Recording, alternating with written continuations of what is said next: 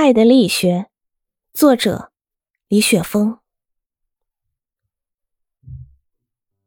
他是一个研究力学的专家，在学术界成绩斐然。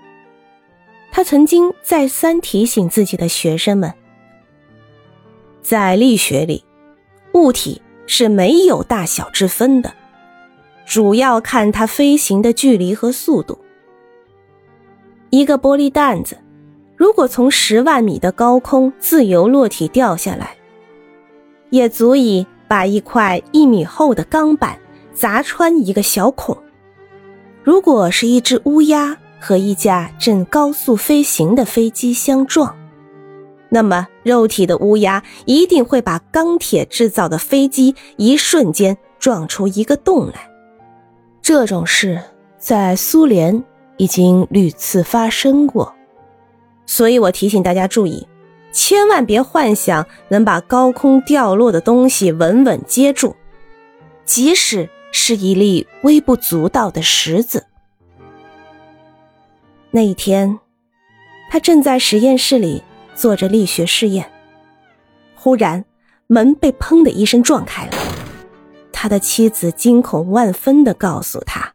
他们那先天有些痴呆的女儿爬上了一座四层楼的楼顶，正站在楼顶边缘要练习飞翔。他的心一下子就悬到了嗓子眼儿。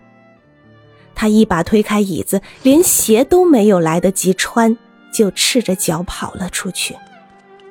他赶到那座楼下的时候，他的许多学生都已经惊慌失措的。站在那里了。他的女儿穿着一条天蓝色的小裙子，正站在高高的楼顶边上，两只小胳膊一伸一伸的，模仿着小鸟飞行的动作，想要飞起来。看见爸爸妈妈跑来了，小女儿欢快的叫了一声，就从楼顶起跳了。